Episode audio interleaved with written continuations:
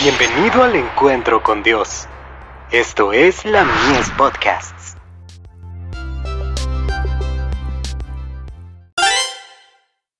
Hijos e hijas de Dios. Damos fruto unidos a Él. Permaneced en mí, y yo en vosotros. Como el pámpano no puede llevar fruto por sí mismo, si no permanece en la vid, así tampoco vosotros, si no permanecéis en mí. Juan 15, verso 4. Nos entregamos descuidadamente al pecado porque no vemos a Jesús.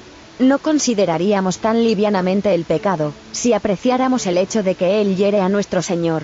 Una justa apreciación del carácter de Dios nos capacitaría para representarlo ante el mundo. La aspereza, la rudeza en las palabras o las maneras, la conversación necia y las palabras apasionadas, no pueden existir en el alma que mira continuamente a Jesús. El que mora en Cristo vive en una atmósfera que proscribe al pecado, y no permite la menor excusa para nada semejante. La vida espiritual no se alimenta desde adentro, sino que obtiene su alimento de Cristo, como el pámpano lo toma de la vid. A cada momento dependemos de Él, nuestra fuente de abastecimiento.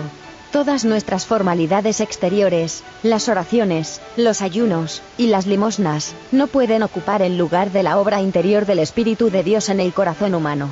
De Youth Instructor. 10 de febrero de 1898.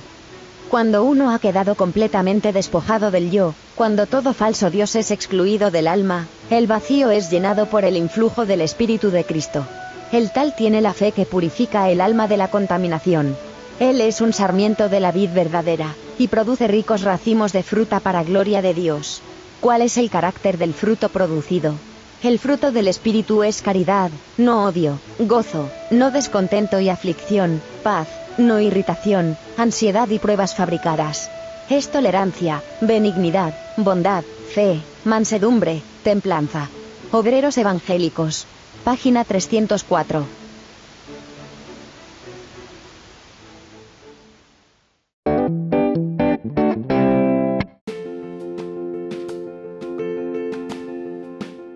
Visítanos en www.ministeriolamies.org para más contenido. Dios te bendiga.